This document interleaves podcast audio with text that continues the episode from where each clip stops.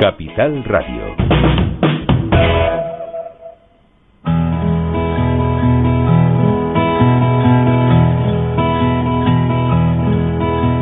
Comienza la caja de Pandora. Al verte sonreír. Al verte sonreír. Un programa especialmente dedicado al mundo de la discapacidad. El niño que ayer fui. El niño que ayer fui. En Capital Radio La 10, cada semana hablamos de aquellas personas que por una causa u otra han llegado a ser dependientes. Lo presenta y dirige Paula Romero. Caen Caen mil lágrimas al mar. mil lágrimas al mar. Tú Bueno, aquí estamos nuevamente con unas dificultades porque hemos tenido problemas técnicos, tenemos todo lleno de, de cables por todos lados y, y operarios que nos están resolviendo la- los problemas, por eso vamos a empezar un pelín más tarde. Pero bueno, mm, siempre es buenísimo tener como interlocutor a una persona eh, especializada en, en temas de, de biología y que además es, pues vamos, yo no quiero leer el, currículum de este señor porque estaría todo el programa para leerlo. Él es Lluís Monteliu, es licenciado eh, en biología por la Universidad de Barcelona, eh, está doctorado también y luego es investigador y miembro de, de, de biomédica en red de enfermedades raras. Eh, es investigador en el CSIC. Bueno, una serie, ya digo, el currículum es enorme. Lo voy a obviar porque mm, realmente lo que necesitamos es que él nos hable. Eh, buenos días, Luis Monteliu. Buenos días, Paula, y encantado de estar en tu programa. Y evidentemente, lo único que hay que saber es que soy un investigador que se preocupa para investigar en enfermedades raras. Ya, pero cuando yo leí el, el currículum me quedé, digo, mm, respirando hondo porque decía, madre mía, Bueno, ¿de dónde cosas, saca son- esta persona tanto para trabajar en tantas cosas? Bueno, son muchas las cosas que se pueden hacer en esta vida y hay muy poco tiempo para hacerlas. Sí, además eso, hay muy poco tiempo para hacerla y además tampoco tiene una edad tan avanzada como para poder haber llegado a- hasta tan lejos, vamos. De todas formas, a nosotros, yo que cuando hablábamos decía que lo que más mm, me interesaba era pues hablar para que las personas que sufren, o sea, que tienen en su familia alguna alguna persona con una enfermedad rara, sepan qué, qué es lo que es una enfermedad rara. Y ya en ese libro que ha hecho últimamente, en, en por qué mi hijo tiene una enfermedad rara, de alguna manera se trata de explicar, ¿no? Para que la gente lo pueda entender. Claro, es que este es un libro que tenía muchas ganas de escribir desde hace bastantes años, en los que he tenido ocasión de hablar con padres y madres de niños y niñas con alguna enfermedad rara y de responder a sus dudas, a sus preguntas.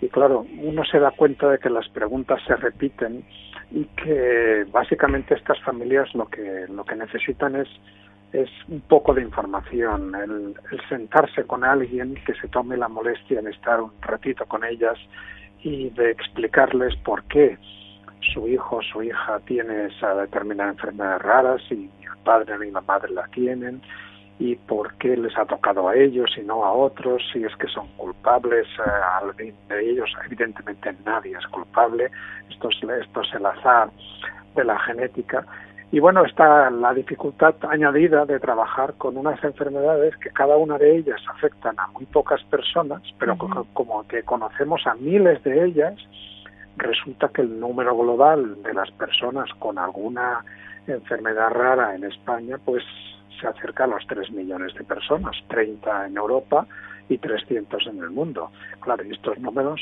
como todos los que nos están escuchando pues comprenderán, no tienen nada de raro. Esta es la gran paradoja de las enfermedades raras. Cada una de ellas afecta a pocas personas, pero globalmente afectan pues a un 6% de la población. Y para que para que nos entiendan qué quiere decir un 6%, cuando salgan hoy a la calle y en- se crucen con personas, cada 16 personas que se crucen, una de ellas pueda tener una, Una enfermedad enfermedad.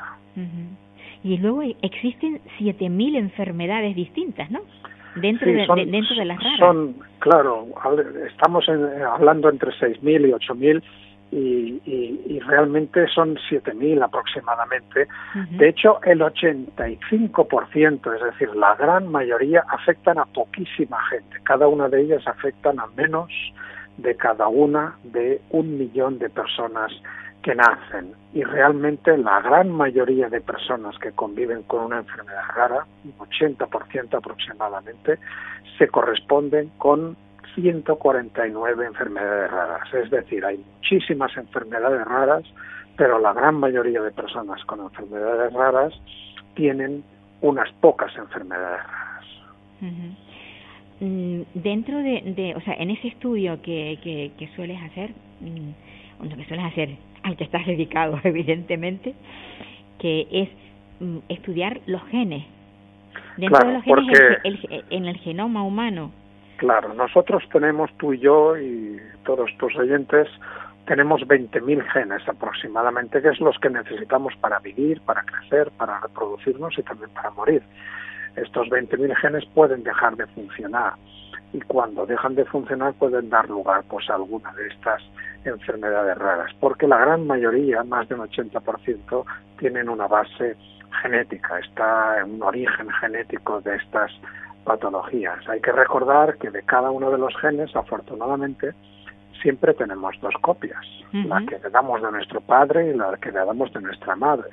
Mientras una de las dos siga funcionando, no vamos a tener problemas, pero si por alguna razón un papá y una mamá pues eh, transmiten a su hijo o a su hija solamente la copia que no funciona en ese niño, para ese gen no van a tener ninguna copia que, que sea activa, que sea funcional, y entonces es cuando aparece la enfermedad rara, y entonces es cuando aparece esa cuestión que cuesta de entender porque el padre y la madre se reconocen como personas sanas y dicen, pero ¿cómo puede ser si nosotros no tenemos la enfermedad y por qué se la hemos transmitido a nuestro hijo? porque tanto el padre como la madre siguen teniendo todavía una copia que les funciona y que les previene de desarrollar esta enfermedad, mientras que el niño o la niña, pues desgraciadamente o por el azar de la genética, la ruleta en el cual estamos todos metidos, pues acaban recibiendo solamente copias que no funcionan de esa. ¿Hay, ¿Hay alguna explicación para eh, bueno, pues para hablar de por qué un niño puede nacer aparentemente bien y a lo largo va que va creciendo a lo largo del tiempo eh, se empiezan a ver mm, problemas, problemas a nivel cognitivo, problemas ahí, o sea, de entrada no se no se descubre. ¿Por qué se descubre con el tiempo?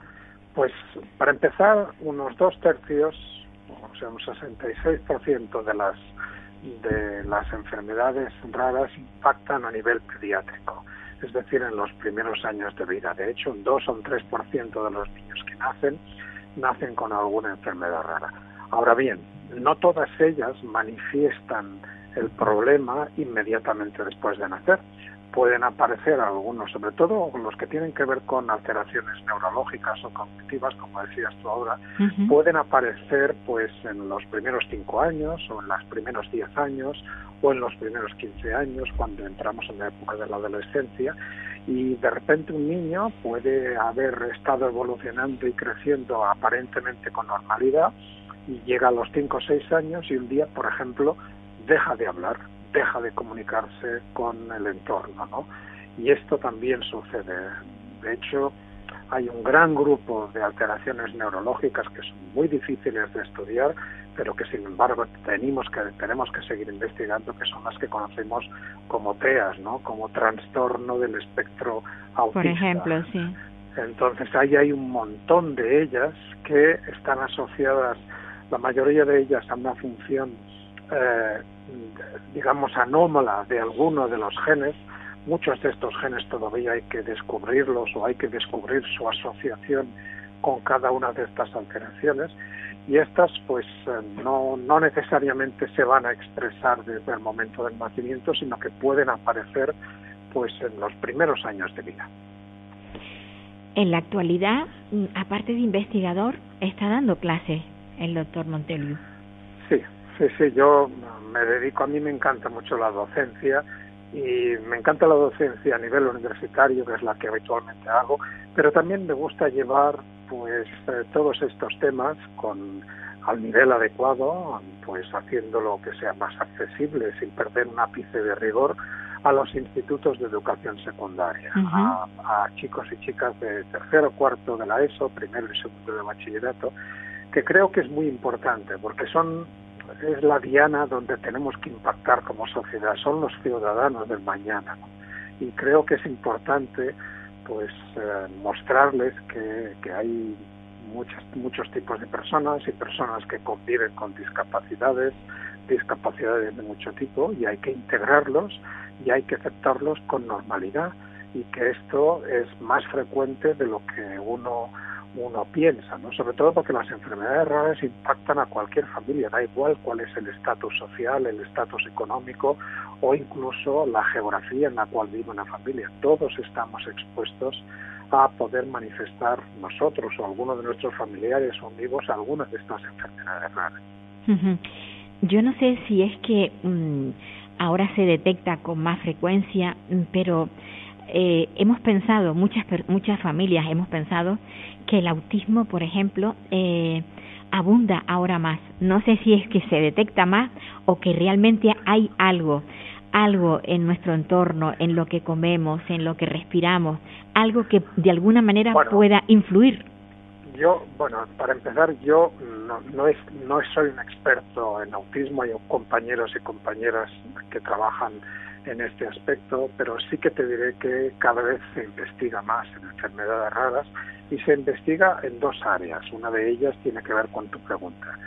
La primera área es en el diagnóstico. Tenemos más herramientas de diagnóstico, somos capaces de detectar cuáles son las alteraciones genéticas subyacentes a todas estas alteraciones y evidentemente ahora somos capaces de detectar con probablemente incluso antes y con mayor nivel de confianza, pues estas alteraciones que pueden incluirse dentro de las del trastorno del espectro autista. Esta es la primera parte de lo que investigamos y la segunda parte que nos gustaría que fuera pues tan exitosa como la primera, pero que todavía vamos bastante atrasados y hay que seguir apoyando las investigaciones en el desarrollo de terapias qué es lo que podemos hacer una vez sabemos cuál es el problema, qué es lo que podemos hacer para resolverlo, para solventarlo, para intentar revertir o por lo menos aliviar los síntomas asociados a esa enfermedad.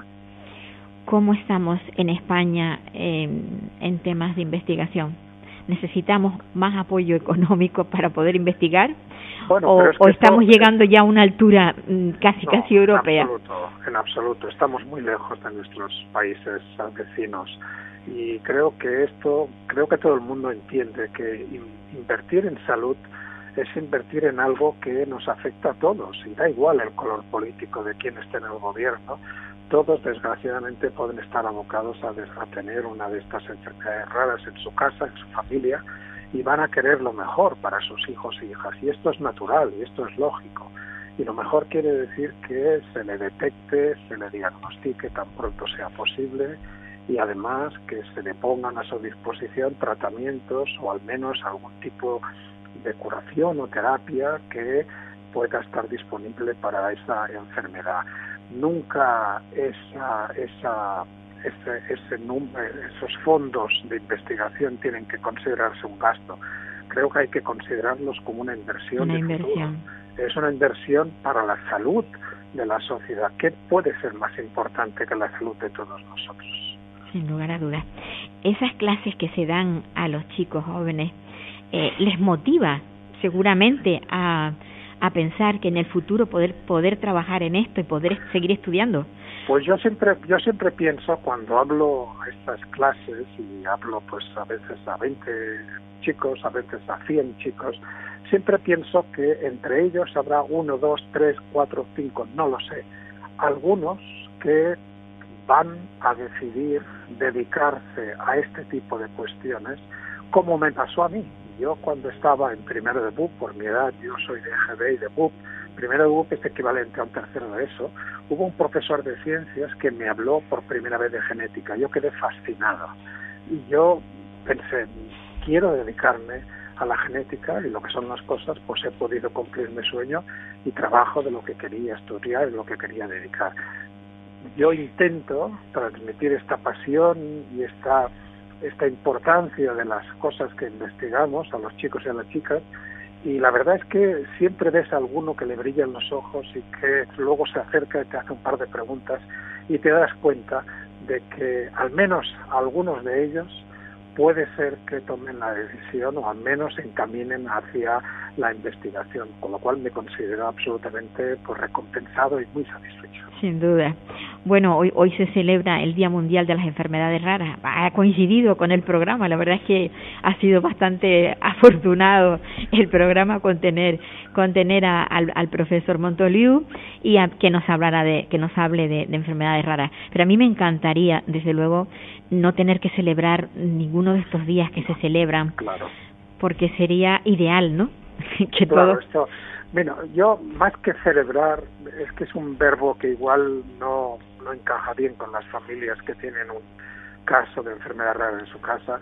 Yo creo que es mejor o conmemorar o, si me apuras, yo utilizo el verbo recordar. Recordar, sí. Creo, creo que es bueno recordar que cuando uno tiene en su casa pues todos sus hijos sanos y ellos y la pareja están sana, pues eh, santo y bueno y enhorabuena, pero hay que pensar que hay un número importante de familias que afecta a tres millones de, de conciudadanos nuestros en nuestro país, pues que tienen que lidiar con una situación que les produce algún tipo de discapacidad o de alteración, que puede ser mínima, que puede ser, por ejemplo, una alteración en la dieta, hay cosas que no podrán comer, hay cosas que sí que deben comer, o puede ser más importante, una alteración motora, que no puedan moverse, una alteración sensorial, que tengan alguna alteración en la vista o en el oído, o alguna alteración cognitiva que produzca una discapacidad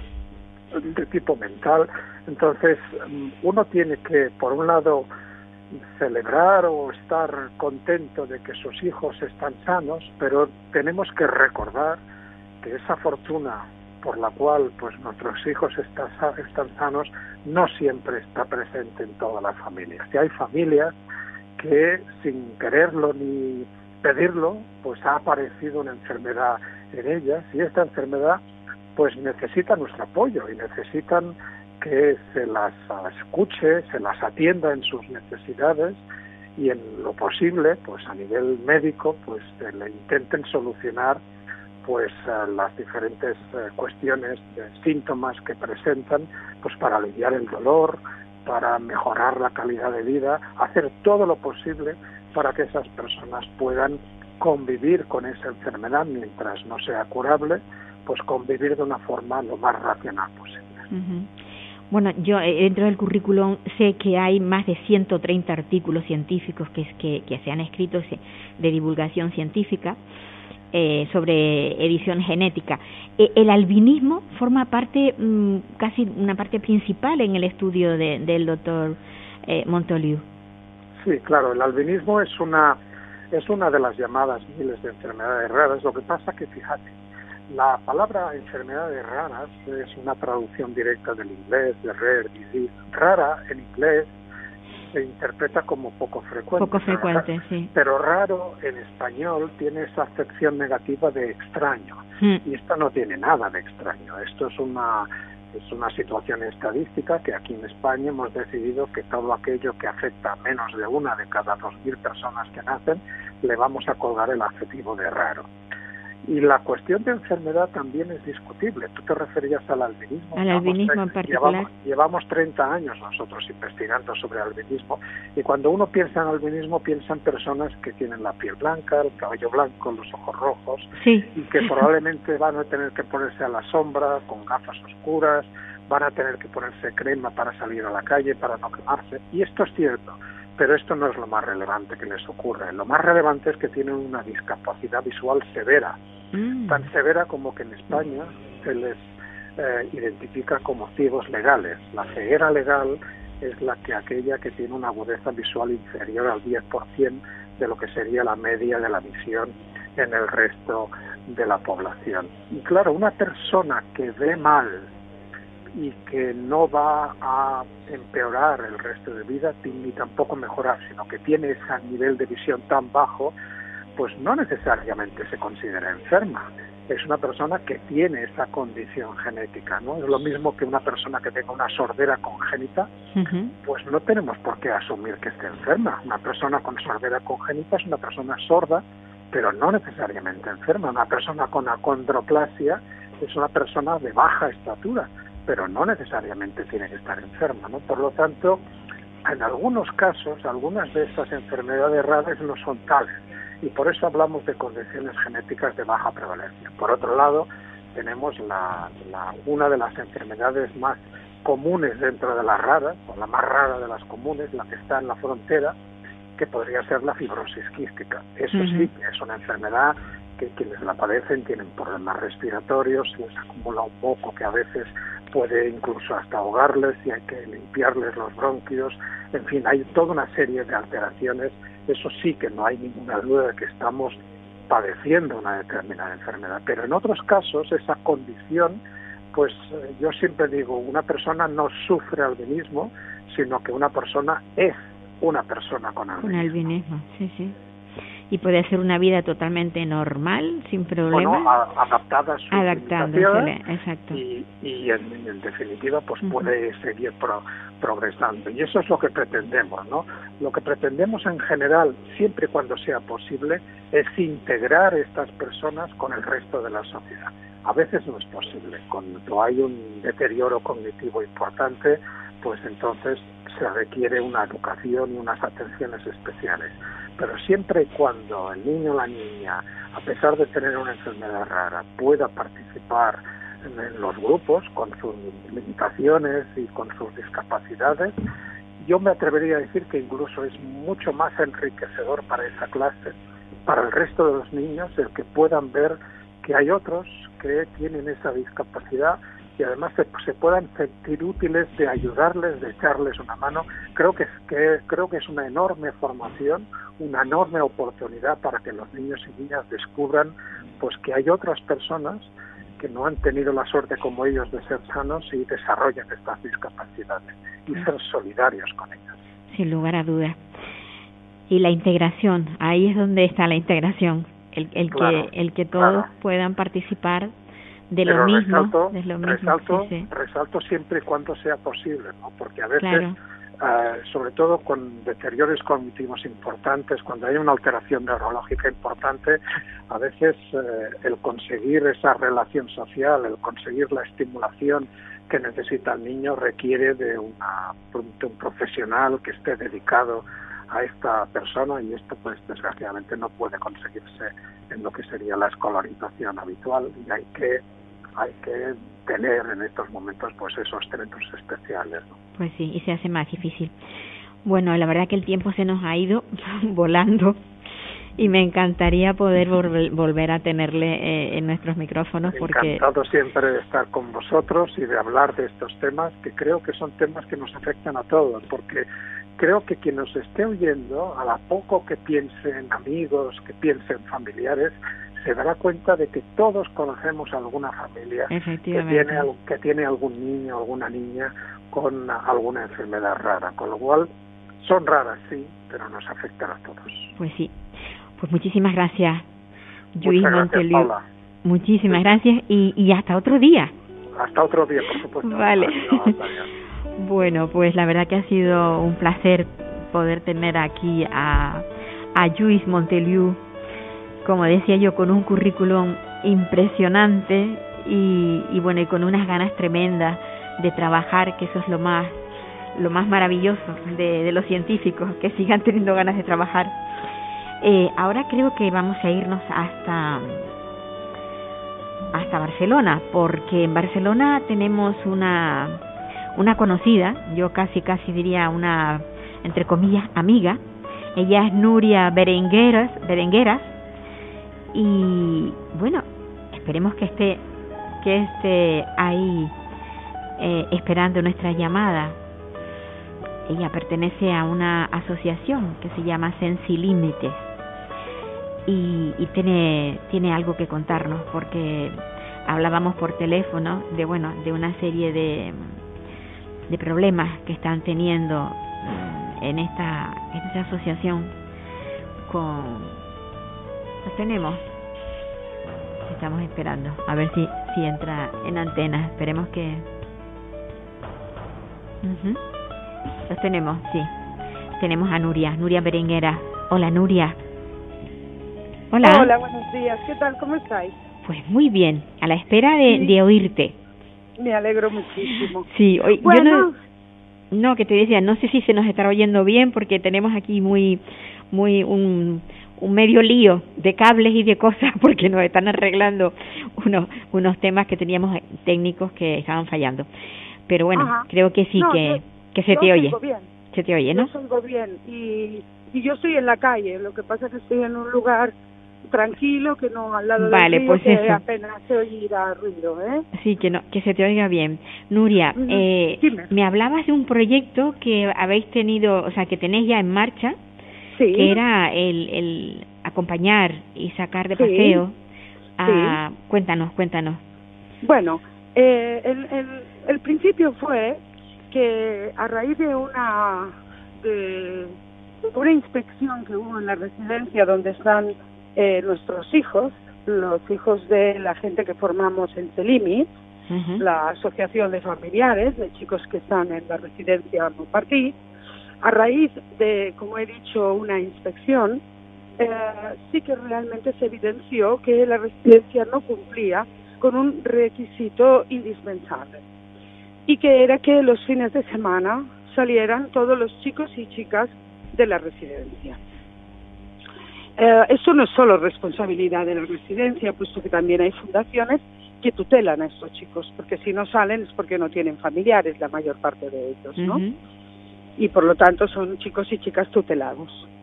Eh, claro, entonces, al darse esta situación, nosotros vimos que era la ocasión para emprender una primera iniciativa que veíamos posible, que veíamos, bueno, eh, gestionable y que estaba en nuestra mano de llevarla a cabo, solo tan solo pues, preguntando a las residencias si estaban dispuestos a aportar algo.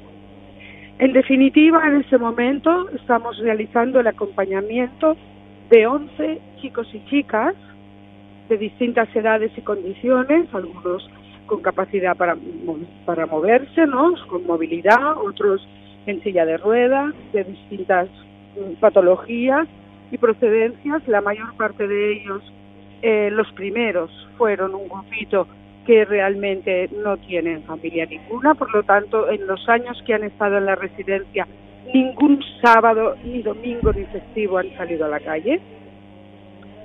Y luego se ha ampliado a un grupito más que entre todos conforman esos 11 que eh, tienen eh, situaciones personales muy concretas. Por ejemplo, pues una chica que su padre tiene una enfermedad crónica que le está imposibilitando mucho el poder visitarla y sacarla. Entonces, bueno, ahora ya son 11, tenemos tres personas en nómina con dados de alta de la seguridad social, con todo legal, con su convenio, que los sábados sacan normalmente cada persona saca a tres, una horita cada uno conseguimos la aportación de la residencia en cuanto a que si van a un bar, pues paguen ellos lo que es la bebida, lo que es la, la cosita que se toma, ¿no? Tanto del acompañante como del, del usuario.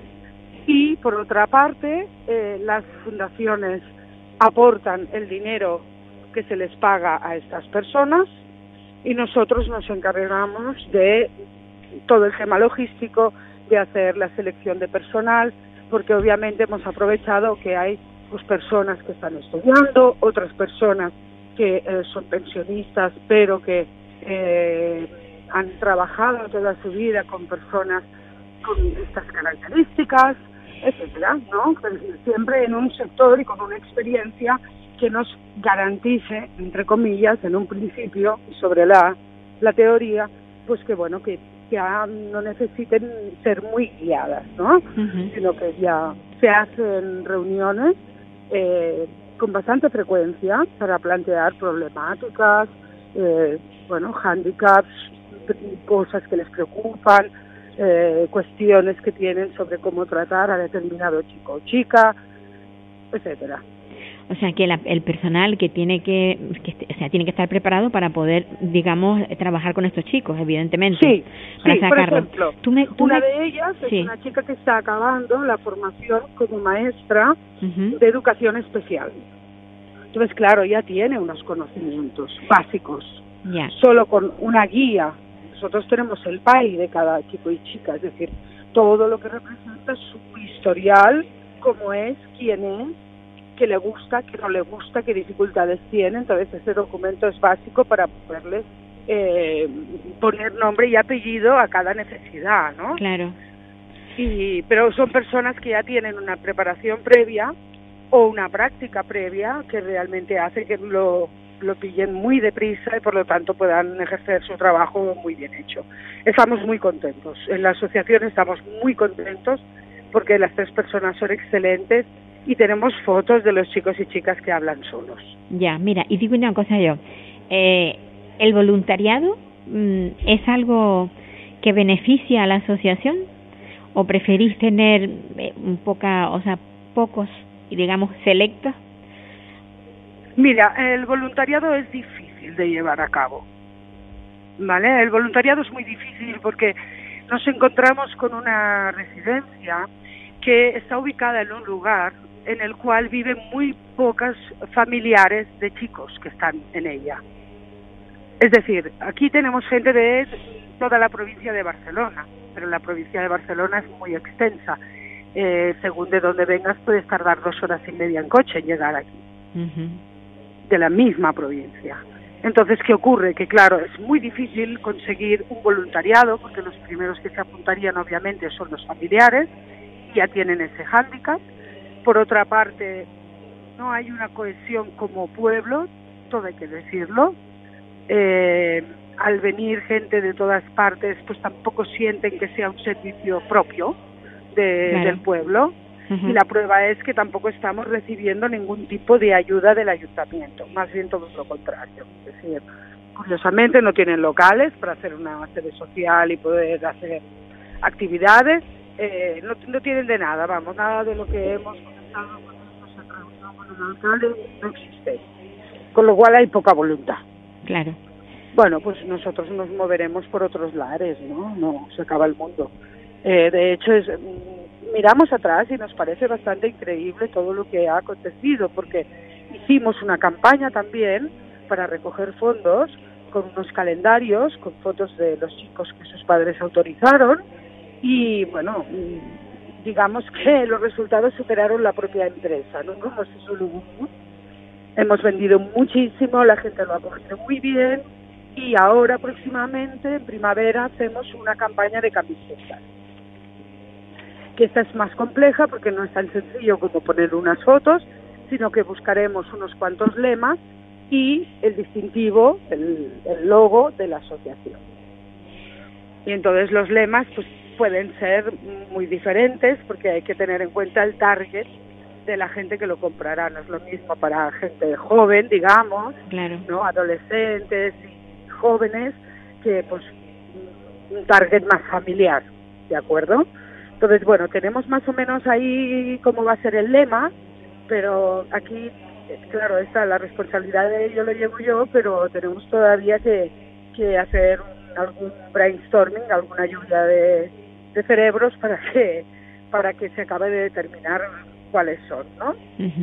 Aparte, Pero- aparte del proyecto este que tenéis, mm, el- la, la asociación eh, vigila y procura que la residencia funcione de, de manera óptima. Absolutamente. ¿Estáis, estáis notando, estáis notando, estáis notando algunos déficits? Sí, muchísimos, muchísimos, muchísimos. Estamos peleando mucho, estamos peleando mucho. Lo que pasa es que lo hacemos, creo que bien, lo hacemos a través de las instancias que se tienen que hacer y, y por lo tanto pues ha habido una serie de inspecciones y de esas ha- se ha concluido que hay unas deficiencias y vamos a seguir luchando por determinados aspectos que se tienen que corregir y que se tienen que solventar. Eh, el tema es muy sencillo, es una empresa, quiere sacar beneficios, cuando tú no sacas suficiente, pues restas de, de la partida de comida, Exacto. restas de la partida de mantenimiento, restas de la partida de Personal, personal. eh, de personal, de sueldos en personal, no se trata bien a las personas, a las personas que al fin y al cabo son las que realmente cuidan de nuestros hijos e hijas, y, y eso a mí me consta, porque, a ver, no nos, no nos tratamos mucho, pero hay cosas que se que, que saltan a la legua, vamos, que tú estás en la recepción y lo ves, lo presencias. ¿Por qué será que todo lo que me estás contando es es lo habitual, es lo que me, los que nos cuentan siempre de Sí. las residencias? Da igual que sean residencias de personas con con discapacidad o, o residencias de mayores. Lo que quieren es lucrarse con con el dinero que reciben y invierten poco en, en eso, en personal y en... Bueno, yo, ¿sabes qué pasa? Que como tengo unas opiniones a veces un poco fuera de lo común, eh, te diría que las personas que tienen que estar involucradas en este tipo de empresas y servicios deberían pasar por un psicotécnico Sí, en el que se concretamente se valora su sentido de protección respecto a los demás y empatía. pues sí. Entonces esto no ocurriría. Desde el que mande más hasta el que lleve la contabilidad, pasando por el que selecciona el personal, por la de la lavandería y por la técnica que dirige un equipo de cuidadores. Pues Nuria, me quiero quedar con eso. Terminamos, Sí. terminamos contigo porque el tiempo se nos va. Pero me quedo bien, con la verdad, está muy bien, sí, sí, está muy bien lo que has dicho. Un test antes de entrar a trabajar con este tipo de personas. Nuria, un abrazo muy fuerte. A vosotros. Y gracias por hacer este programa. Lo disfruto muchísimo. Hasta hasta otro momento. Hasta pronto. Venga, Adiós, pues sí. Adiós. Bueno, pues nos despedimos de, de Nuria de Barcelona y nos venimos aquí a Tenerife para hablar con, con la hija de una señora que tiene Alzheimer. Está en una residencia en el norte de la isla. Ella se llama Vivian Gutiérrez y yo anoche hablaba con ella y la verdad es que me, me estaba dando muchísima pena lo que nos lo que me contaba. Me contaba bueno pues que, que su madre en muchas ocasiones mm, ella tenía que ir a, a vigilar qué es lo que pasaba con ella. Entonces la tenemos tenemos a, a Vivian. Hola Vivian. Buenas tardes, ¿qué tal? bueno estaba yo haciendo por encima así un poco eh, explicando que bueno Sí. como lo que tu madre tiene que tiene Alzheimer Sí. que la Sí. tienes en una residencia y la lucha que estás teniendo tú para que la residencia funcione bien para que ella esté en buenas condiciones bueno pues te- doy te doy la palabra para que nos cuentes qué es lo que está pasando Bueno, desde que desde el 2015, que fue cuando mi madre entró en la residencia, empezaron a ocurrir una serie de hechos, unos, una serie de hechos bastante mm, notables, como un prolaxo rectal. Eh, después hubo eh, caídas con puntos de sutura. Eh, tuvo una fractura de cadera, con la cual el médico que la operó le dijo que estaba perfectamente que podía caminar. No le dieron su rehabilitación en el centro y la postraron en una silla de ruedas. Dicho esto, mm, le perdieron también la dentadura postiza y cogieron y de un armario empezaron a probarle las dentaduras postizas a ver si le servía alguna. o sea de todos los que han perdido las van guardando como como el que guarda rebecas de niños en el colegio vamos Efectivamente, Tremendo, efectivamente, tremendo. que me parecía deleznable. Este, mm, después eh, mm, eh, también tuvo otra caída de las, o sea, tenía una, tiene un cinturón de sujeción para evitar las caídas, pero es que aún así, con cinturón de sujeción, ha caído al suelo. O sea, ha sido una cantidad de, de, de accidentes eh, que ellos llaman accidentes, pero esto es un descuido y un abandono totalmente. Eh, y ya eh, el último fue, mi madre está en una silla de ruedas, no se puede mover, no maneja las ruedas y mm, atraviesa, o sea, desde que yo la dejo a las cuatro y media, eh, eh, atraviesa de un edificio a otro con la silla, abriendo puertas que ya no abre puertas y cae por una rampa.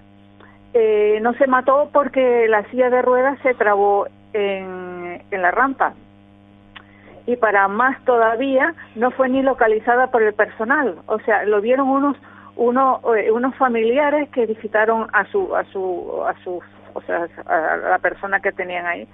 Entonces, y la vieron, la vieron y vieron la vieron tumbada la silla con, tu eh, madre. La, silla quedó anclada de lado, con lo cual el brazo derecho quedó todo golpeado. Ah, Dios mío.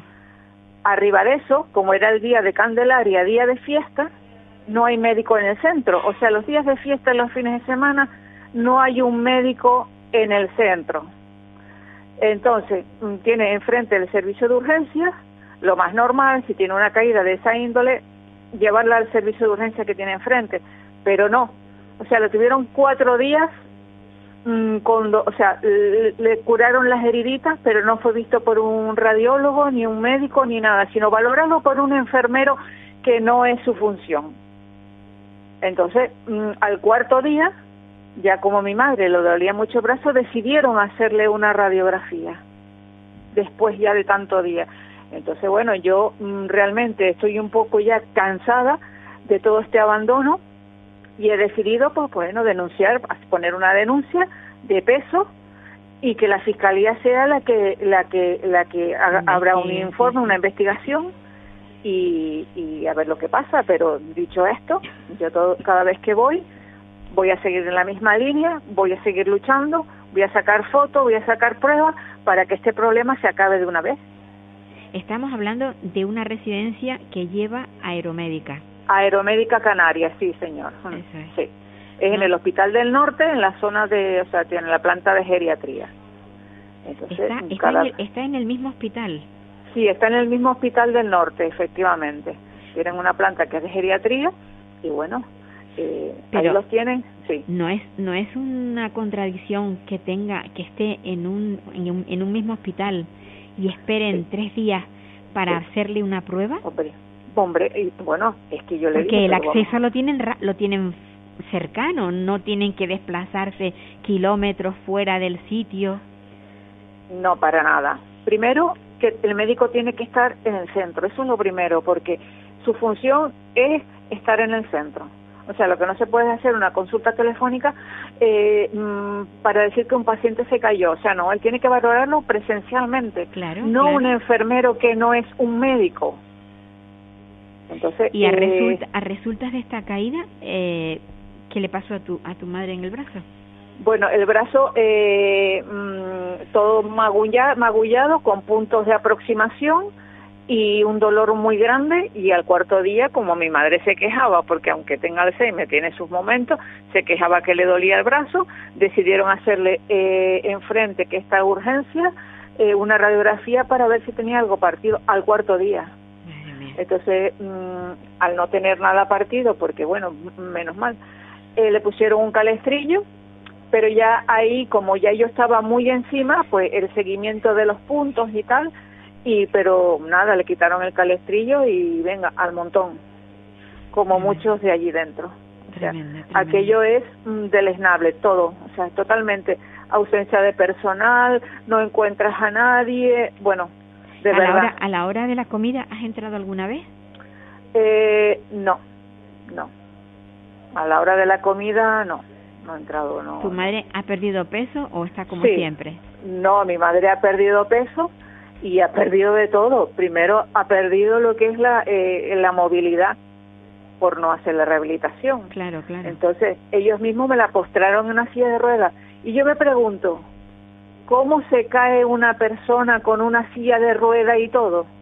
Porque es empujada por alguien, obviamente. O sea, Claro, eso ¿cómo, es sí cómo o se va a desplazar si ella no es capaz de moverse? No, no, no, no, no, no. Y abrir puertas, o sea, ¿cómo mm, creen, o sea, cómo pretenden hacerme creer que ella ha abierto puertas y se ha desplazado hasta una rampa? O sea, mm, no.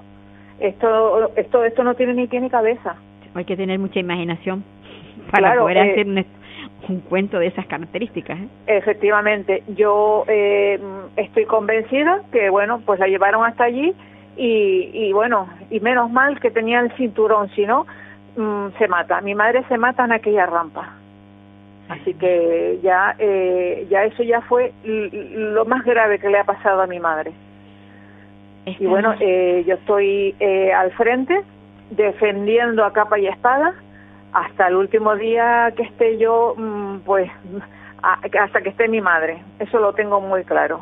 Porque esto hay que pararlo. esto es un maltrato y un abandono de los mayores. Totalmente. Tú me comentabas que hay otros pacientes que les pasa lo mismo, pero que los oh. familiares no hacen ni la mínima por, por quejarse. No, hay muy, bueno, es que eh, aquello, mm, desde que entras y empiezas a mirar alrededor, ves una dejadez muy grande. Claro que hay que hay mm, familiares, pero claro, eh, los familiares mm, eh, no luchan, no, no piensan de que, que, de que eso es normal, o sea, lo normalizan todo esto.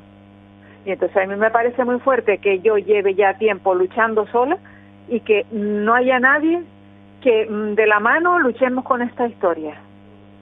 Entonces, bueno, me he visto sola, pero que bueno, tiro para adelante. Pero mucha gente, bueno, los que y los que no tienen familiares, pues ya están, ya no están en este mundo. Claro. Porque realmente eso es un cementerio ambulante, así de claro. Mira, decía una una persona de una asociación en la península eh, que lo, salió en la tele hace poco, decía, son morideros. Sí. Lugares donde los llevan a morir. Sí es tremendo. No, no, no puede, no podemos seguir con esto así, la verdad. No, esto hay que echarle, echarle garras, porque hay que pensar que nosotros también vamos a caer ahí. Y si no solucionamos este problema, nos va a pasar exactamente lo mismo. Entonces, yo hago un llamamiento a estos familiares que realmente están pasando por lo mismo, que no tengan miedo, que denuncien, que tiren para adelante, que esto tenemos que resolverlo entre todos sin lugar a dudas. Hay que, hay que seguir quejándose. A ver, desde, desde nuestro programa mm, lo hacemos con muchísima frecuencia. Llevamos muchos, muchas semanas, muchos meses hablando de lo mismo, de cómo están funcionando. Aquí tenemos el, el hogar ese de Santa Rita. Oh, que, es peor todavía. Sí, que, bueno, salía la, la consejera, la Franqués, diciendo que, que no estaba preparado el señor que lleva el, la dirección digo, Dios mío, es que se les ha escapado de las manos, porque un, una residencia que paga el cabildo, casi casi el 75% de lo que de los ingresos que entran dentro de esa residencia vienen del cabildo y cuando vienen del cabildo vienen del gobierno y cuando vienen del gobierno vienen de los ciudadanos. Efectivamente. ¿Mm? Porque parece ser que que el gobierno es algo ahí grande y que se genera por sí solo el dinero, no. El dinero lo ponemos los ciudadanos con nuestros impuestos. Efectivamente. ¿Por qué han dejado que esta residencia llegue al extremo que ha llegado? Y la tuya, mm. o sea, ¿dónde está tu madre? Hombre, eh, yo te puedo decir que ya ha habido eh, tres cambios de, de, dirección. y a cuál peor, porque el que tenemos actual, ya tú ves lo que me ha pasado. Entonces, mm, no son personas que no están preparadas, personas que colocan ahí por intereses económicos y punto pelota. Y, los y, los usuarios que son los que sufren las consecuencias, ah, bueno, da igual. Si este se muere, entra el siguiente. No, señores, hay que poner personas eficientes y personas mm, reales en estos puestos de, de, de, gran responsabilidad. ¿Sabes lo que pasa? Que la mayoría de las veces quienes dirigen sencillamente son unos mandados, porque está por encima el que gestiona, el que gestiona el dinero el que les dice, con estas cantidades tienen ustedes que, que arreglarse y el personal se le paga esto y luego al personal se le paga tan poco, tan poco que al final constantemente cambia, porque es un trabajo duro, o sea, el estar moviendo a personas, bañándoles, dándoles de comer, no es un trabajo fácil, pero claro, si ese trabajo eh, hay más personal, pues es más, es más fácil de llevar. ¿Cuál es el problema? Pues que el personal es muy poco. Y a mí me decía una, una chica que trabajaba que tenía en, en la mañana, en una hora, tenía que hacer a veintitantas personas, asearlas, vestirlas y ponerlas para desayunar. Dice, no me da el tiempo. Claro. No me da el tiempo. Efectivamente. Entonces, bueno, pues todo esto, es que está, es, todo tan triste. Y lo... Sí, pero es, tan real sí. que si, si, si no hacemos todos y hablo de todos los afectados y afectadas que están sufriendo esto, no arrimamos el hombro, esto va cada vez peor, porque si encima hay poco personal y el poco personal es pasota, porque yo te puedo decir que yo he ido los fines de semana y me veo al poco personal que hay en el office. O sea, señores, ustedes están trabajando, tienen que atender a, a, a estas personas que son como niños pequeños. Sí. No se estén metiendo todo el tiempo en el office. Yo tenía, he tenido muchas agarradas de esas por estar todo el personal en el office, vas a buscar a alguien, no encuentras nada. Que es poco personal, sí, pero si arriba de eso, eh, mm, estas personas pues pasan un poco del tema. Y cuento otro caso que me pasó con la medicación, hablamos de auxiliares también. A mi madre en cierta, mi madre no toma pastillas mm, casi para nada. Eh, en una ocasión le, con- le dieron unas pastillas de otra paciente y mi madre se pegó durmiendo dos días. Madre mía. Entonces también tuve que, que, que, que reclamar, digo, quiero el nombre de esa persona porque si no están preparados para estar que eh, con personas mayores, póngase usted a recoger papas. Pues sí. Pero Esa- yo no no admito un fallo de ese calibre que se la podían haber cargado porque si le dan otro tipo de, de pastilla se la cargan. Sí, sí, sí. No, no, sin lugar a dudas. Y a mí una, una de las cosas que también me sorprende mucho es que constantemente les tienen accidentes. Cuando están en una residencia pueden tener 20, 30 accidentes, no pasa nada. Pero si eso pasara teniendo tú a tu madre en tu casa, ya verías la que te caería a ti cae- encima. sí, te cae un paquete, qué bueno, qué bueno, qué bueno. No, Entonces todos es como son- si ellos sí, tuvieran sí, patente, de, o sea, las residencias tienen patente de corso, hacen lo que les da la gana y ahí no pasa nada, no pasa nada. No, no, no. Y además, eh, mm, ¿qué pasa? Que cuando tú vas un día señalado, ellos saben que tú vas, con lo cual evitan eh, que, que no que veas cosas que no tienes, o sea, que no veas cosas que tienes que, que, que, ellos no vean, que no quieren. Claro, claro. Entonces, ¿yo qué hago? No voy el mismo día, voy cambiando, alternando, porque así me encuentro en la realidad. Entonces, mm, es que funciona tan mal, tan mal todo esto que yo, bueno, estaría, bueno, una hora hablando de todas estas De la- historias que por lo menos lo que yo he vivido. No, y, la que, y, las mal. que, y las que ves no solamente en relación con tu madre, sino Sí. las que ves en relación con otras personas que también están allí y que, y que bueno, Efectivamente, eh, la última vez que fui eh, hace un par de días, fui a ver a mi madre, la revisé, todo bien, porque claro, ellos ya tienen un poco más de cuidado, porque que como yo estoy siempre encima, pero había una eh, una señora mayor enfrente rascándose en una herida sangrante, o sea, la señora estaba mm, haciéndose daño. Procedo a llamar al auxiliar y le digo, mire que la señora se está rascando en una herida sangrante. Ah, y me contesta, su contestación fue, ah, bueno, es que lo, ella no aguanta los, la, el- los apósitos. Perdona. O sea, coge- usted deja lo que está haciendo y cura a esa señora de tal manera que no se quite el apósito. claro, claro. Sería, Claro. sería lo lógico.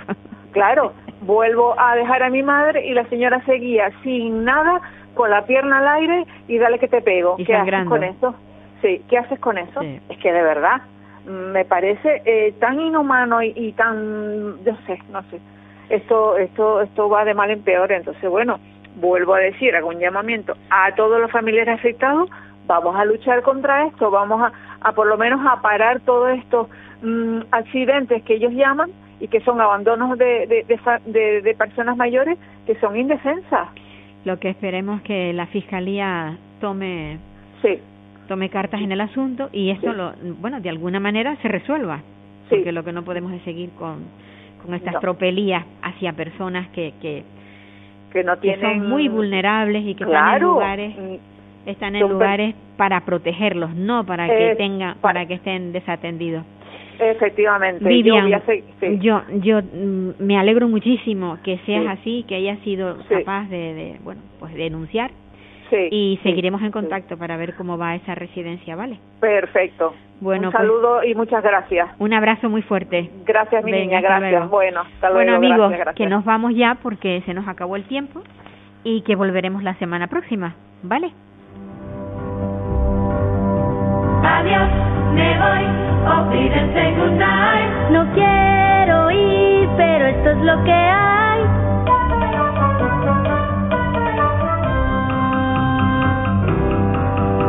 Adiós, me voy, Wiedersehen, adiós. Adiós, adiós, a usted, usted y usted.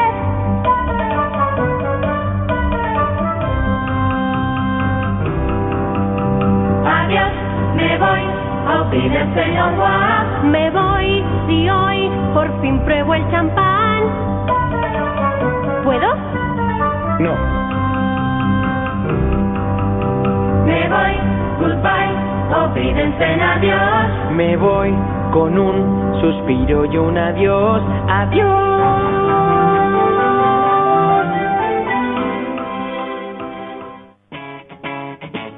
Capital Radio